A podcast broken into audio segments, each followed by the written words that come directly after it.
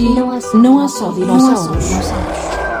Também conhecida popularmente como Histórias aos Quadradinhos, a banda desenhada ABD assenta a Reais na Lourinhã já a partir do próximo sábado. A Loura BD, primeiro festival de banda desenhada de Lourinhã, traz-nos autores, workshops, lançamento de livros, mercado do livro, concertos ilustrados, entre outras iniciativas em torno desta que é chamada a Nona Arte.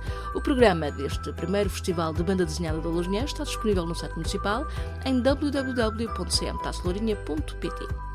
Entretanto, pode-se apreciar a exposição 10 anos de histórias aos quadradinhos Escorpião Azul. Esta mostra visa apresentar os mais variados estilos e géneros de banda desenhada, presente a nível nacional, bem como da editora, a Escorpião Azul, em que cada autor é único e diferente, quer na forma de contar a sua história, quer no seu traço e técnica. Pode visitar esta exposição na Galeria Municipal de Lourinhã de terça a sábado, entre as 10h30 e as 16h30. Sexta-feira, Guilherme Duarte vem a Lourinhã apresentar o seu espetáculo Limbo. A vida é um constante limbo e a descida ao inferno é certa para qualquer humorista que brinque com temas sérios. Neste espetáculo, o seu terceiro a solo, Guilherme Duarte guia o público pelos vários níveis do inferno.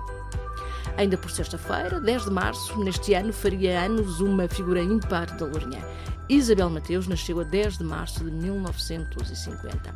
Foi Isabel Mateus quem, em 1993, e numa das habituais visitas de campo que a família fazia aos fins de semana, reparou num fragmento castanho de um milímetro, a casca de um ovo de dinossauro, e foi este achado que levou à descoberta de um dos maiores ninhos do mundo referir que, em 1979, da vontade e do dinamismo um grupo de jovens amigos que partilhavam nos seus tempos livres a paixão pelo património local e onde o rosto mais ativo e emblemático era o de Isabel e Horácio Mateus, nasceu o GEAL, Grupo de Etnografia e Arqueologia da Lourinhã.